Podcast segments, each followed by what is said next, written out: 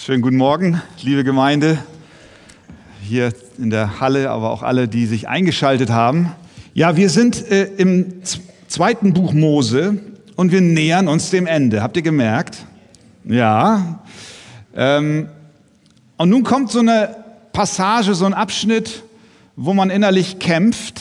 Wie detailliert gehen wir jetzt da nochmal drauf ein? Weil nämlich eine gewisse Wiederholung jetzt stattfindet. Wir bewegen uns nämlich jetzt auf den Punkt zu, wo die Stiftshütte nun wirklich gebaut wird.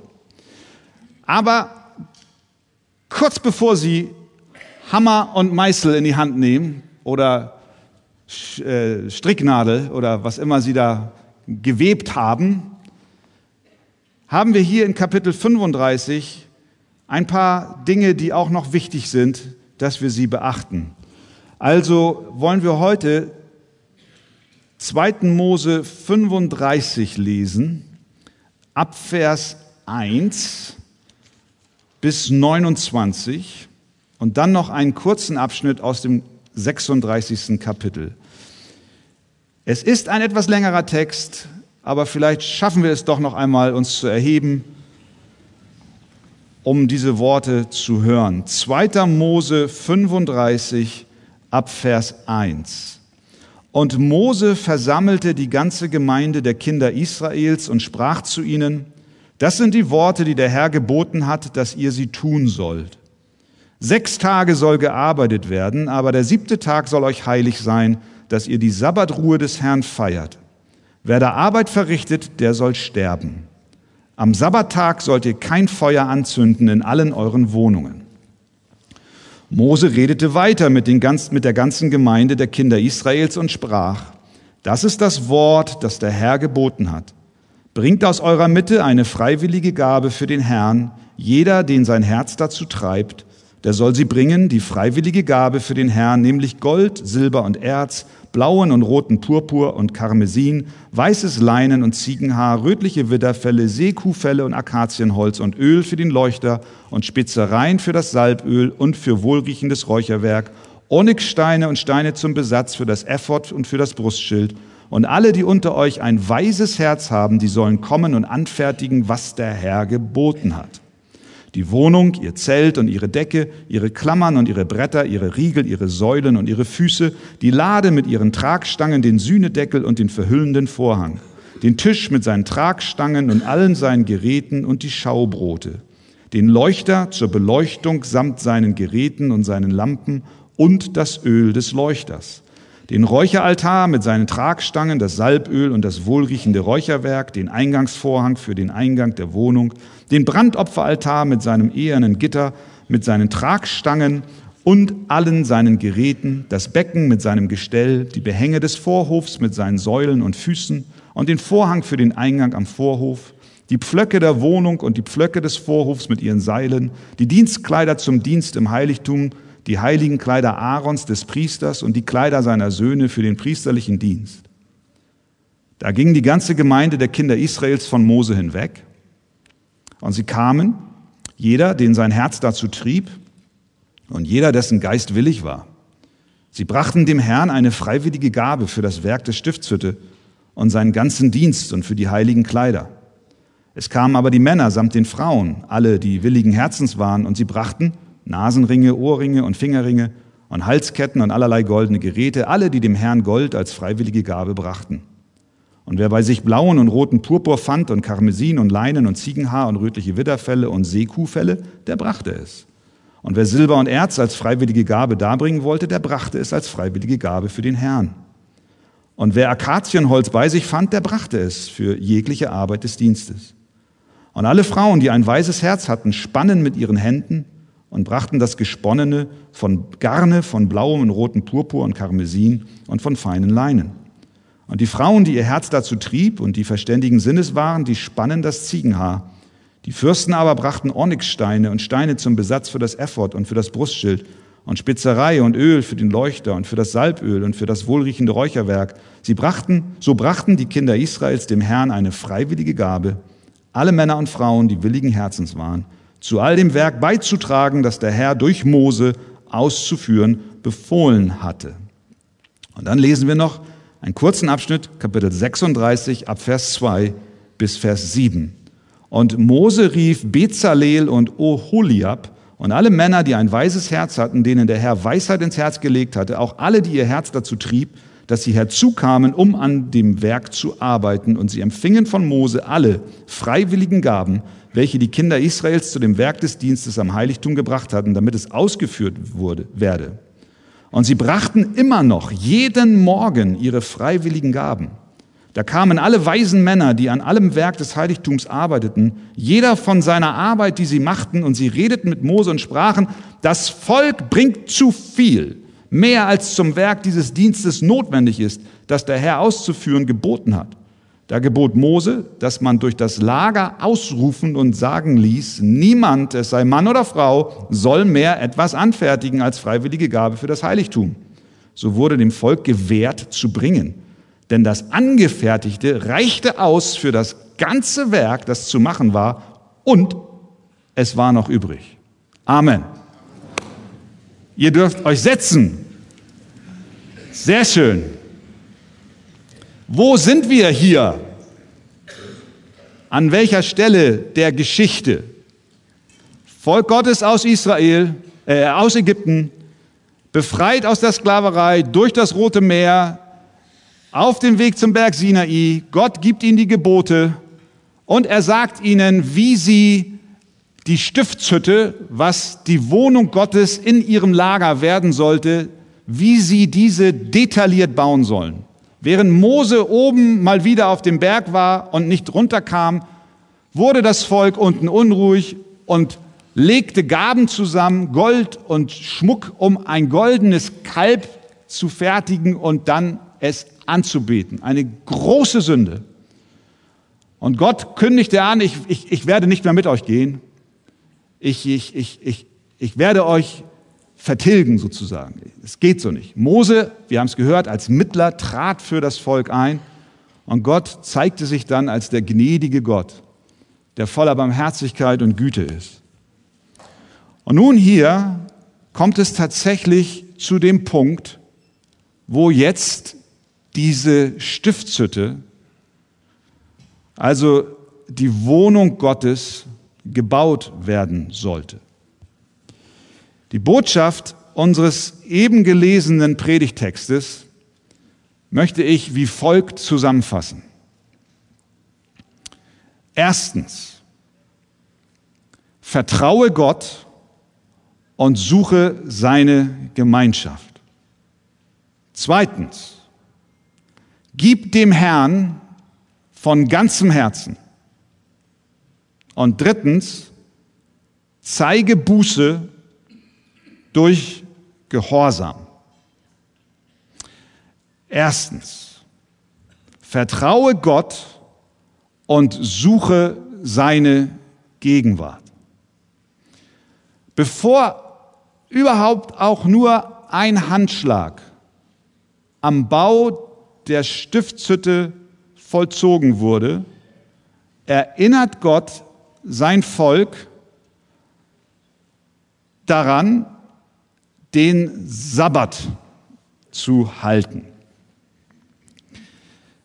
Vers 2, Kapitel 35, sechs Tage, sagt er, bevor sie anfangen zu arbeiten, sechs Tage soll gearbeitet werden, aber der siebte Tag soll euch heilig sein, dass ihr die Sabbatruhe des Herrn feiert.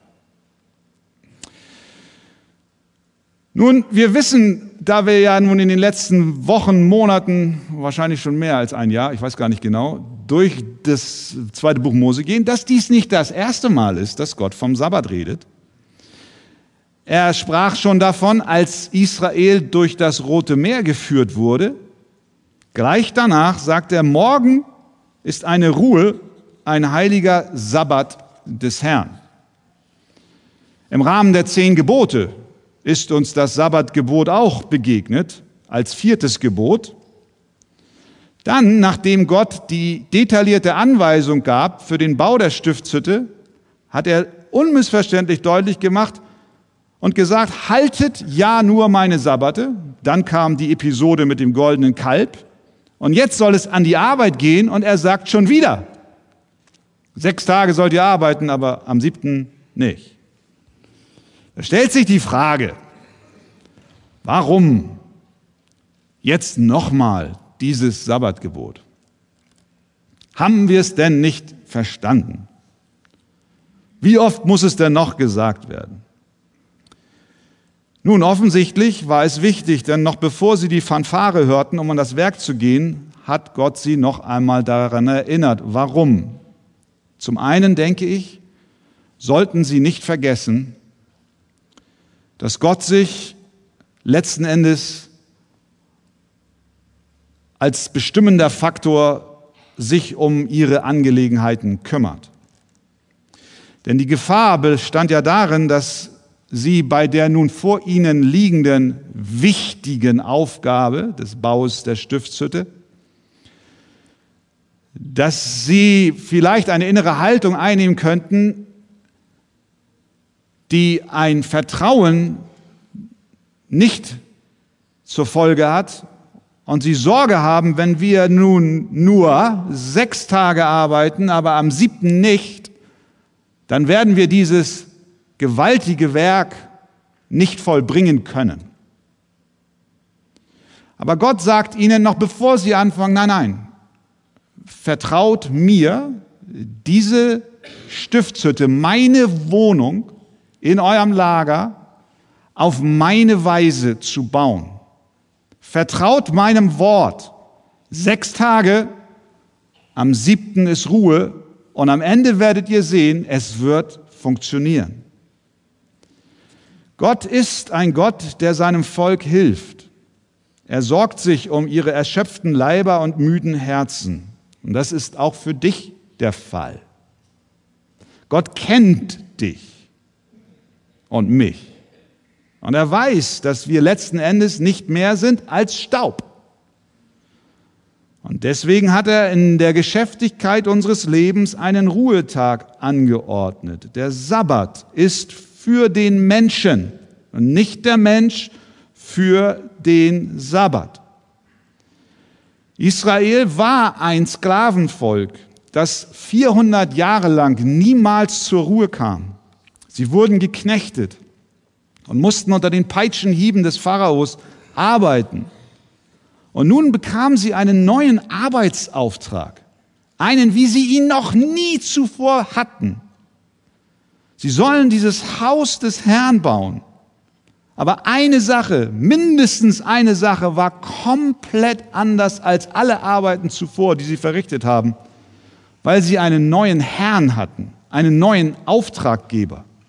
Und der sagte ihnen, Kinder, macht euch nicht kaputt, sondern vertraut mir dass selbst wenn ihr einen Ruhetag pro Woche einlegt, die Arbeit doch getan werden wird. Sie hätten sagen können, aber, aber Herr, wir bauen doch die Stiftshütte. Es ist doch deine heilige Wohnung. Da müssen wir doch ranrauschen, ranklotzen. Und siehst du nicht all die Arbeit, die vor uns liegt? Und hier machen wir jetzt mal eine Ausnahme. Nein, vertraue mir.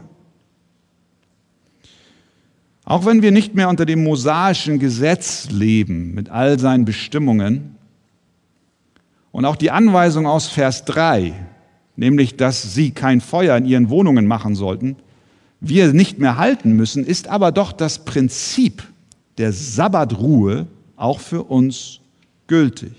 Und deswegen die Frage an uns heute Morgen und auch an dich, vertraust du Gott? Wenn er sagt, ich möchte, dass du einen Tag pro Woche ruhst. Oder bist du so sehr mit deinen Aufgaben beschäftigt und hast vielleicht auch Angst, dass wenn du diesen einen Tag pausierst, die Arbeit am Ende nicht erledigt wird. Israel sollte selbst bei dieser höchst bedeutsamen Aufgabe einen Tag ruhen und Gott vertrauen, dass das Werk dennoch gelingen wird. Ich glaube, das ist ein Aspekt der Frage, warum wiederholt Gott das zum vierten Mal? Ein anderer Aspekt ist, dass Gott das Anliegen hat, dass wir nicht allein für ihn arbeiten, und ihm dienen,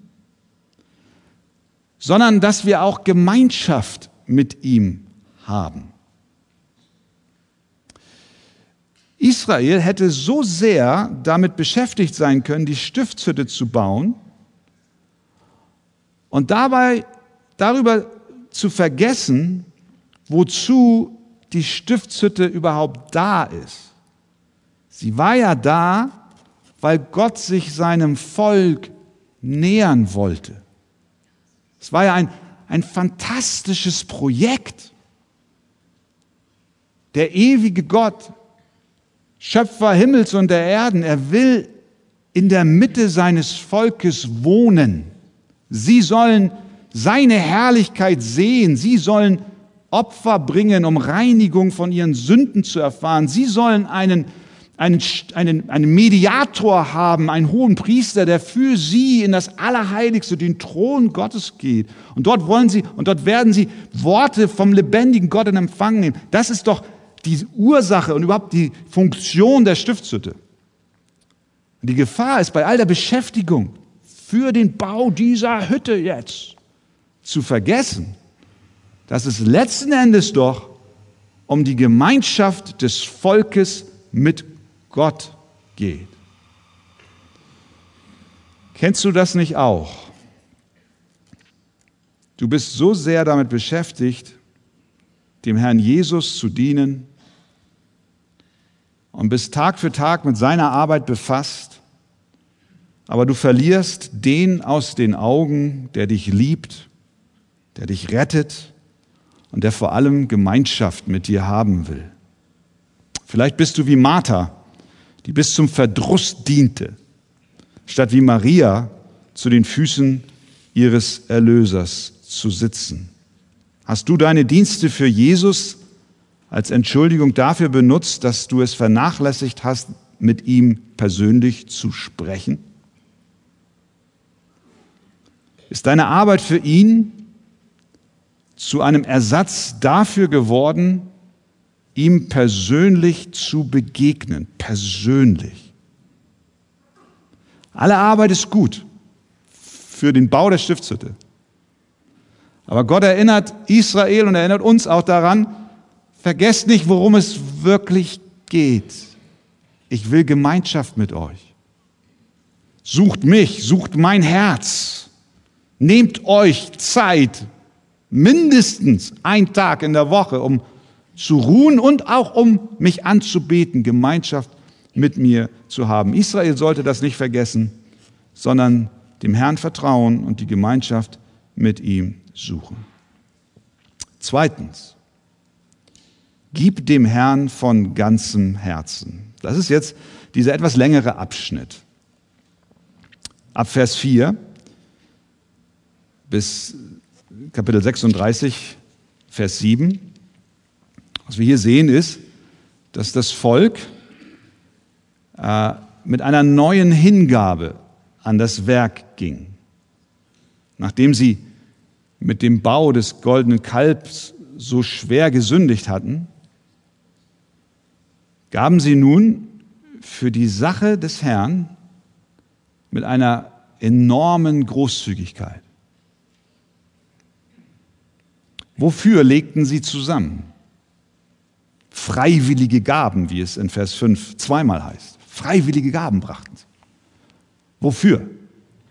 Für den Bau der Stiftshütte, um Gott eine Wohnung zu bereiten, in ihrer Mitte. Sie hätten ja auch sagen können, ah, ist das so eine kluge Idee?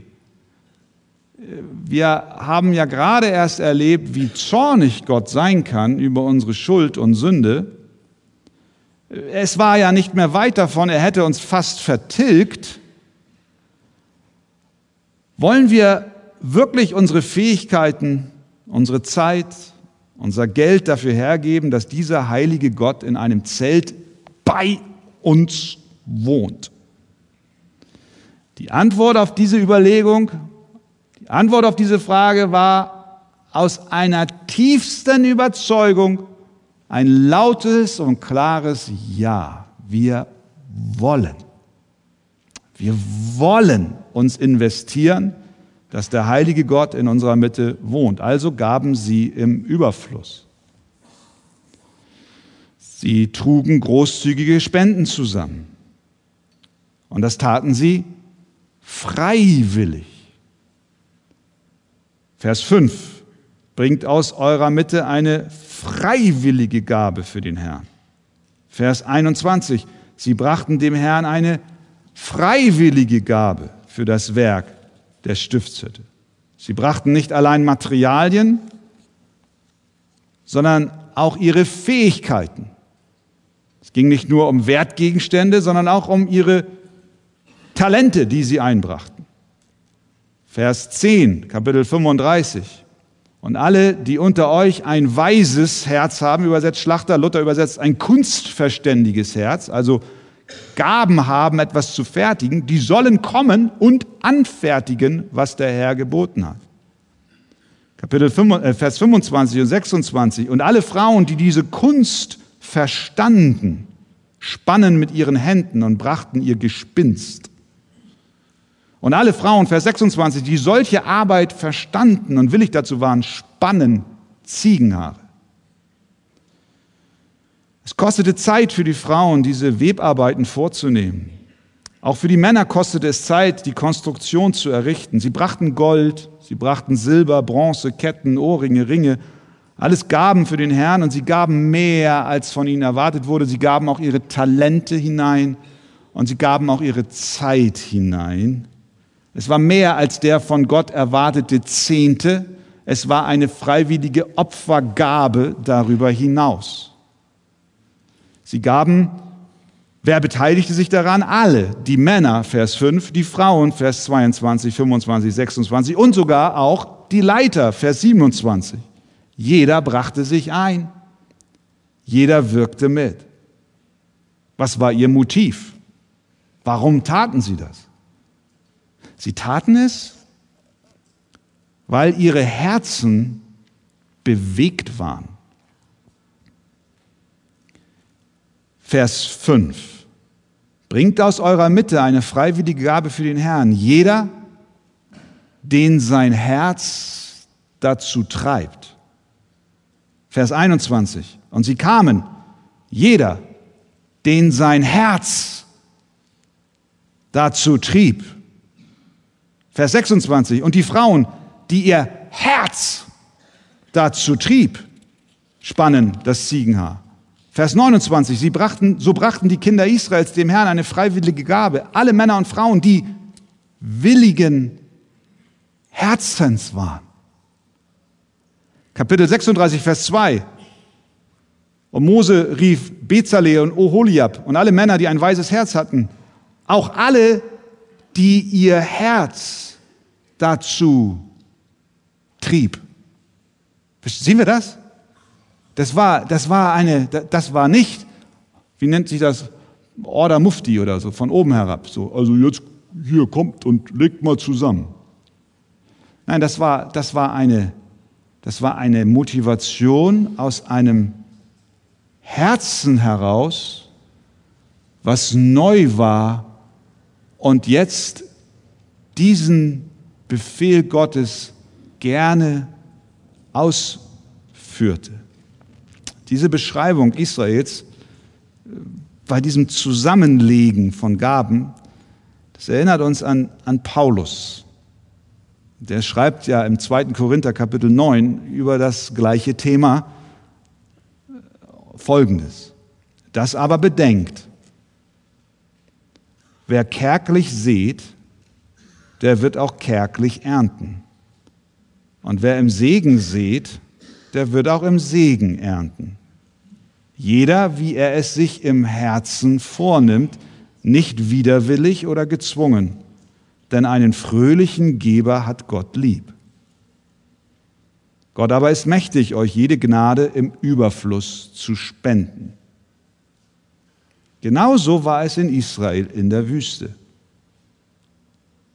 Sie waren weder widerwillig noch gezwungen, sondern sie hatten sich etwas im Herzen vorgenommen. Die Motivation zum Geben war nicht eine Forderung, die an sie herangetragen wurde, sondern ein williges Herz. Und ich meine, was für Gründe hatten sie, dem heiligen, allmächtigen Gott dankbare Opfer zu bringen? Eigentlich hatten sie nicht, äh, nicht, nicht verdient, überhaupt noch zu existieren, aufgrund ihrer schlimmen Sünde, die sie getan haben mit dem goldenen Kalb. Aber Gott, der gnädig ist und barmherzig ist, hat ihnen eine neue Chance gegeben, motiviert und bewegt von dieser Gnade Gottes und seiner Barmherzigkeit, war es für sie eine Selbstverständlichkeit, aus diesem Herzen der Dankbarkeit heraus dem Herrn etwas zu bringen. Nun, wir müssen darauf achten, dass die Botschaft dieses Textes nicht lautet, solange dein Herz dich bewegt, kannst du großzügig geben, aber wenn du es nicht fühlst im Herzen, dann lass es sein. Das ist nicht gemeint. Die Botschaft lautet vielmehr, prüfe dein Herz und schau, was du am meisten schätzt. Wenn es nicht Gott ist, dann ist es vermutlich irgendein Götze, irgendein Kalb, das du zerschlagen musst. Wenn du aber den Herrn wirklich liebst, dann, dann erwecke eine Zuneigung in dir, eine Hingabe für ihn, ihm zu geben, nicht allein materielles, sondern auch deine Talente, deine Gaben und deine Zeit. Der Herr ruft uns auf, großzügig aufopferungsvoll und freudig aus einem willigen Herzen herauszugeben. Es geht also hier um unsere Motive. Und bedenken wir, auch das sollten wir nicht vergessen, woher hatten sie denn das Gold und die Ohrringe? Wir wissen von den Ägyptern, die sie noch geplündert hatten, bevor sie dann äh, vom Pharao wegzogen. Gott hatte ihnen ermöglicht, dieses Gold zu nehmen. Es waren letztlich Gaben Gottes an sie, die sie jetzt zusammenlegt. Genauso sollten auch wir nicht vergessen, dass es bei uns auch so ist. Vielleicht denkst du, na ja, ich habe ja selbst, was ich habe, hart erarbeitet. Ich bin immer fleißig zur Schule gegangen. Ich habe konsequent meine Ausbildung gemacht. Ich gehe auch heute noch morgens um sieben hin und komme abends um acht nach Haus und ich habe alles mit eigener Arbeit verdient. Ich habe gespart. Ich habe nicht über meine Verhältnisse gelebt. Das, was ich jetzt dem Herrn gebe, das ist mein Verdienst. Natürlich warst du fleißig, hast hart gearbeitet, hast gelernt. Aber warum konntest du das? Doch nur, weil Gott dir die Fähigkeit gegeben hat. Nichts, was du hast, hast du dir selbst genommen, es ist dir gegeben von Gott. Alles ist vom Herrn. Und was für ein Geschenk muss es gewesen sein für die Israeliten, am Bau dieser Stiftshütte beteiligt sein zu dürfen. Was für eine Ehre. Was für eine Ehre. Ich kann mir vorstellen, dass sie dann durchs Lager gingen irgendwann, als dieser Bau voranschritt. Und vielleicht so zueinander sagten, hey, guck mal, die Decke da oben, siehst du die? Dieses Engelswesen da, das habe ich reingestickt. Und der Mann, der sagt zum anderen, guck mal, die Bronzeschale da, die habe ich geschmolzen. Und da ist auch mein Stück drinne. Was für eine, was für eine Ehre meine Arbeit, meine Gaben werden eingesetzt zum Bau des Reiches Gottes, zur Verherrlichung des Namens Gottes. Und so dürfen auch wir mit großer Freude geben. Und sie waren so eifrig dabei, dass Mose tatsächlich ein Problem bekam. Und das ist ein Problem, das viele Pastoren sich wünschen. Stopp! hört auf, es ist genug. Wir haben zu viele Mitarbeiter beim Parkplatzeinweisungsteam. geht, geht. Kaffeedienst? No, no, no, dann müssten wir jede Woche einen Kaffee öffnen. Spenden? Nein, wir sind überlaufen. So war es hier. Das Volk bringt zu viel. Das, das passiert. Das passiert. Ich predige nur den Text. Das ist jetzt, ich, wir sind ja alle eins hier. Ne? Also ich, ich, das ist jetzt ist so. Das steht da so. Äh, äh und, und ich brauche auch an dieser Stelle nicht wieder betonen, dass und doch tue ich dass wir natürlich, dass wir dankbar sind für die Gemeinde, für jeden. Und, und ich gehöre ja mit dazu. Und, und wir sehen Gottes Gnade unter uns, auch das Zusammenlegen unserer Gaben und auch das Dienen. Und ich weiß, viele gehen an die Grenzen. Und deswegen gilt für dich, der du über deine Grenzen hinausgehst, das, was ich eingangs sag, gesagt, du musst auch ruhen. Aber, aber wir müssen alle unsere Herzen prüfen. Es geht ja nicht nur um unsere Zeit, die wir geben, auch um unser Geld. Wo, wo ist mein Herz? Aber diese, dieses Herz der Dankbarkeit hat hier in Israel dazu geführt, dass es zu viel wurde. Das Volk, Vers 5, bringt zu viel, mehr als zum Werk dieses Dienstes notwendig ist. Da gebot Mose, dass man ausriefen ließ, niemand soll mehr etwas anfertigen als freiwillige Gabe für das Heiligtum.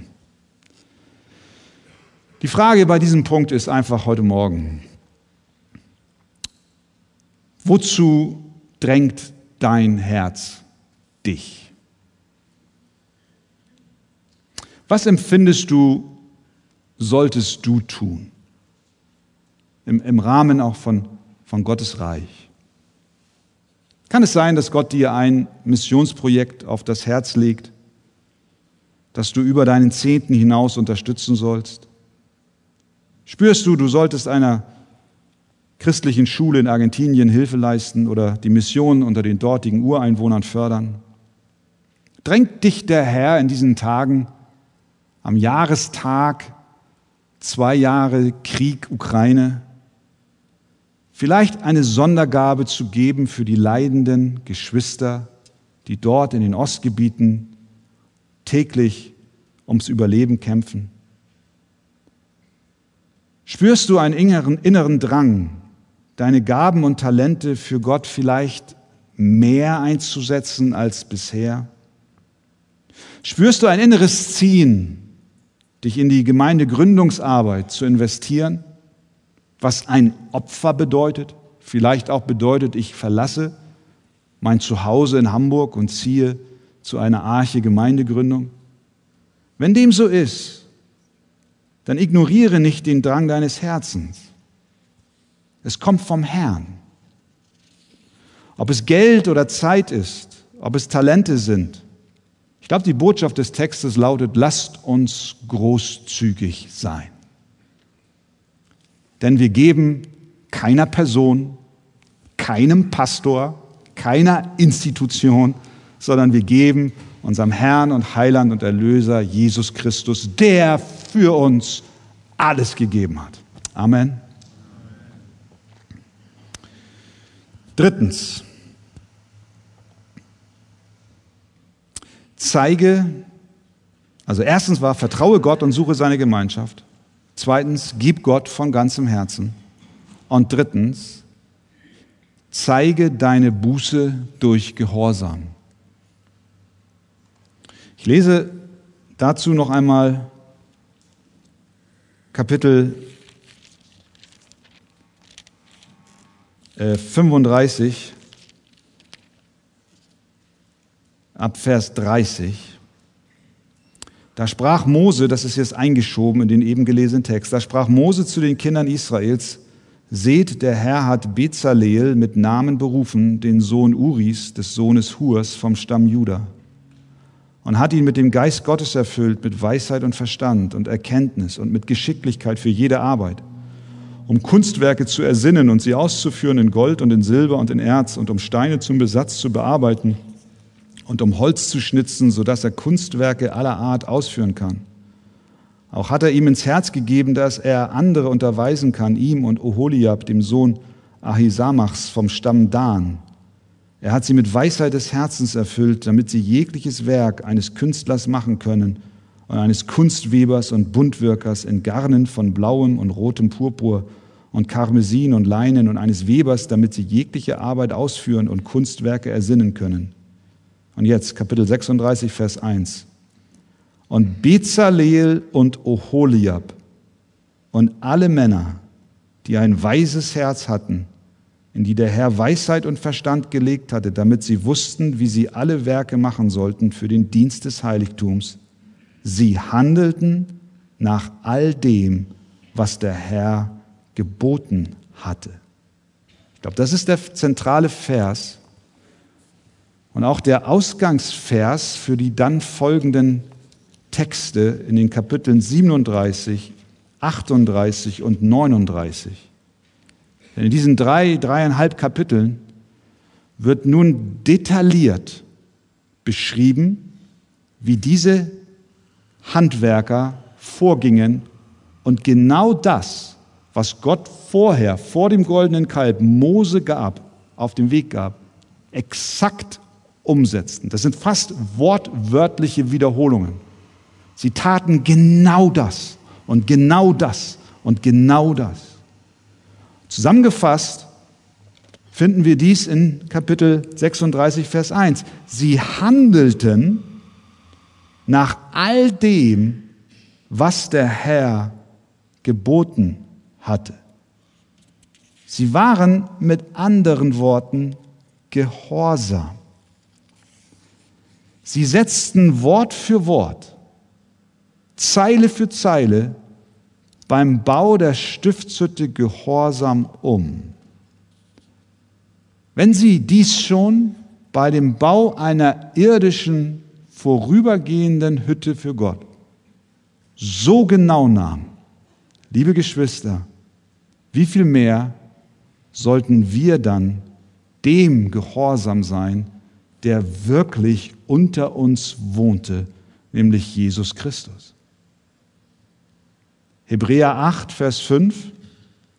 Diese, damit sind die Israeliten gemeint, dienten einem Abbild und Schatten des Himmlischen gemäß der göttlichen Weisung, die Mose erhielt, als er die Stiftshütte anfertigen sollte, achte darauf, heißt es nämlich, dass du alles nach dem Vorbild machst, das dir auf dem Berg gezeigt worden ist. Und so kam es auch. Und wenn sie schon an diesem Abbild und Schatten des Himmlischen so exakt und so gehorsam werkelten, dass sie alles umsetzten, was Gott ihnen sagte, wie viel mehr sollten wir dann uns danach sehnen, Gottes einzigen Sohn zu gehorchen, der die Herrlichkeit verließ. Wir sahen seine Herrlichkeit und seine Herrlichkeit wohnte unter uns. Er kam, um unter uns zu wohnen. Und er wohnt jetzt durch seinen Heiligen Geist in deinem Herzen. Er hat eine Stiftshütte in deinem Herzen aufgerichtet. Am Beispiel Israels sehen wir, wenn wir die Geschichte betrachten, an der sie sich jetzt hier befinden, wir sehen an ihnen, wie wirkliche Buße aussieht. Sie, sie hatten schwer gesündigt. Sie haben die Gebote Gottes mit Füßen getreten, ein goldenes Kalb angebetet, ein Wahnsinn haben gesagt, du Kalb, du warst es. Du hast uns aus Ägypten geführt. Eine exzessive Party mit sexuellen Ausschweifungen, was du dir nicht vorstellen kannst. Schwerste blasphemische Sünde. Und Gott sagt, ich, ich gehe nicht mehr mit euch. Aber wir haben auch gehört, dass dieser heilige Gott ein gnädiger Gott ist, der uns neu macht und uns Jesus Christus sendet, der deine größte Schande auf sich nimmt, damit du wieder im Frieden mit dem heiligen Gott leben kannst. Und zu dieser Buße, die nötig ist, dem Glauben an das Evangelium und der Buße gehört unabdingbar auch Gehorsam. Wir sehen das hier am Beispiel Israels. J.I. Packer sagt, Buße bedeutet Veränderung des Denkens, sodass die eigenen Sichtweisen, Werte, Ziele und Wege geändert werden und das ganze eigene Leben anders geführt wird. Diese Veränderung ist radikal, sowohl innerlich wie äußerlich. Umkehr bedeutet, ein neues Leben zu beginnen. Wir haben häufig, ihr Lieben, ich befürchte häufig, und ich schließe mich voll mit ein, ein zu verkürztes Bild von Buße. Wir meinen manchmal, Buße bedeutet, sich schlecht zu fühlen. Sicherlich ist das ein Aspekt der Buße. Dass ich eine Gewissenslast habe, die ist nicht angenehm. Wir meinen dann, Buße sei, wenn wir sagen, es tut mir leid. Auch das ist Teil der Buße. Absolut. Wir sollen Gott um Vergebung unserer Schuld bitten. Das ist Teil unserer Antwort auf das Evangelium. Und wir sollen auch denen, denen wir Unrecht getan haben, um Verzeihung bitten. Aber das ist noch nicht alles. Manchmal denken wir, Buße sei ein Akt frommen Bedauerns. Auch das kann dazugehören, ein frommes Bedauern. Im Alten Testament war es Sack und Asche, Sack und Asche. Es kann ein Aspekt sein. Jetzt nicht, dass du, ja, okay in Sack und Asche rumläufst, aber innerlich. Das sind alles Aspekte der Buße. Du kannst dich schlecht fühlen. Du kannst um Verzeihung bitten. Du, kommst, du kannst fromm bedauern und doch keine wahre Buße erlebt haben. Denn zur Buße gehört, das eigene Leben radikal zu ändern in der Kraft, die Gott dir durch seinen Geist schenkt. Kevin de Young hat gesagt, wir sehen hier bei Israel das Wesen der Buße. Echte Buße zeigt sich in sichtbaren Handlungen des Gehorsams. Er sagt weiter, du brauchst nicht den Geist Gottes, um dich schlecht zu fühlen, wenn du dein Leben vermasselt hast. Es braucht auch nicht den Geist Gottes, um tut mir leid zu sagen. Es braucht aber den Geist Gottes, um von Rebellion und Auflehnung gegen einen heiligen Gott zu sichtbaren, präzisen und klaren Handlungen des Gehorsams zu gelangen. Und das sehen wir hier bei Israel. Sie taten jetzt Wort für Wort. Dreieinhalb Kapitel lang bauen sie im Gehorsam Gott gegenüber. So eine Buße ist nur durch die Kraft des Heiligen Geistes in unserem Herzen möglich. Das Evangelium ist kein moralistisches. Ich stehe nicht hier mit einem erhobenen Zeigefinger und sage, du musst jetzt dein Leben ändern. Wenn dein Herz nicht durchdrungen ist von der Kraft Gottes, dann wird es nicht geschehen. Aber zugleich hast du Verantwortung. Kannst dich nicht zurücklehnen und sagen, ist mir doch alles egal. Dann sage nicht, dass du Buße getan hast. Buße ist nur durch die Kraft des Heiligen Geistes in unseren Herzen möglich. Deswegen, wenn du ein verändertes Leben möchtest, dann brauchst du den Herrn Jesus Christus.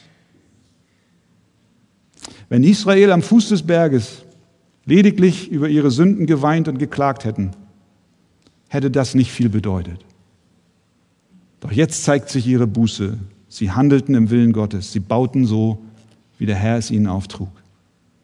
Und das wünsche ich dir, das wünsche ich mir, dass wir in der Kraft Gottes ein Leben im Gehorsam führen, als Zeichen unseres Glaubens und unserer Buße.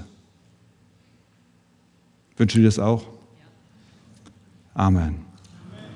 Herr, das ist unser Gebet. Und hilf uns, hilf mir, dass ich nicht von oben herab so etwas sage, überhaupt nicht. Nein, wir brauchen deine Gnade. Wir stehen da und sagen, Herr, ohne dich können wir nicht mal, nicht mal Gott wohlgefällige Buße hervorbringen. Oberflächlich schon, aber dieses, dieses wirkliche veränderte Leben musst du schaffen. Und Herr, wir, wir rufen zu dir, schenk uns wahre, immer wieder neue, wirkliche Veränderung, sodass wir Schluss machen mit den alten Dingen, mit unseren goldenen Kälbern, mit unserem Tanzen um Götzen herum. Und dass wir unsere Augen und unsere Hände und unsere Herzen dir zuwenden, der du alles für uns gegeben hast und der du voller Gnade und Barmherzigkeit bist. Herr, ich bitte dich an diesem Morgen für Menschen unter uns, die gerade auf diesem Gebiet der Buße Kämpfe haben, wo aber ein tiefes Sehnen und Verlangen ist nach einer nachhaltigen, nach einer durchgreifenden Veränderung. Herr, wir bitten dich, tue du dein Werk übernatürlich. Und Herr, ich bitte dich auch, dass du die aufrüttelst, die bisher dachten, es sei alles okay. Wenn ich einmal sorry sage, dann reicht das schon. Nein, es bedarf eines veränderten Herzens. Schenke es uns immer und immer wieder neu. Und ich bitte dich, fange bei mir an, Herr. Ich danke dir, dass du unser Gebet hörst. Amen.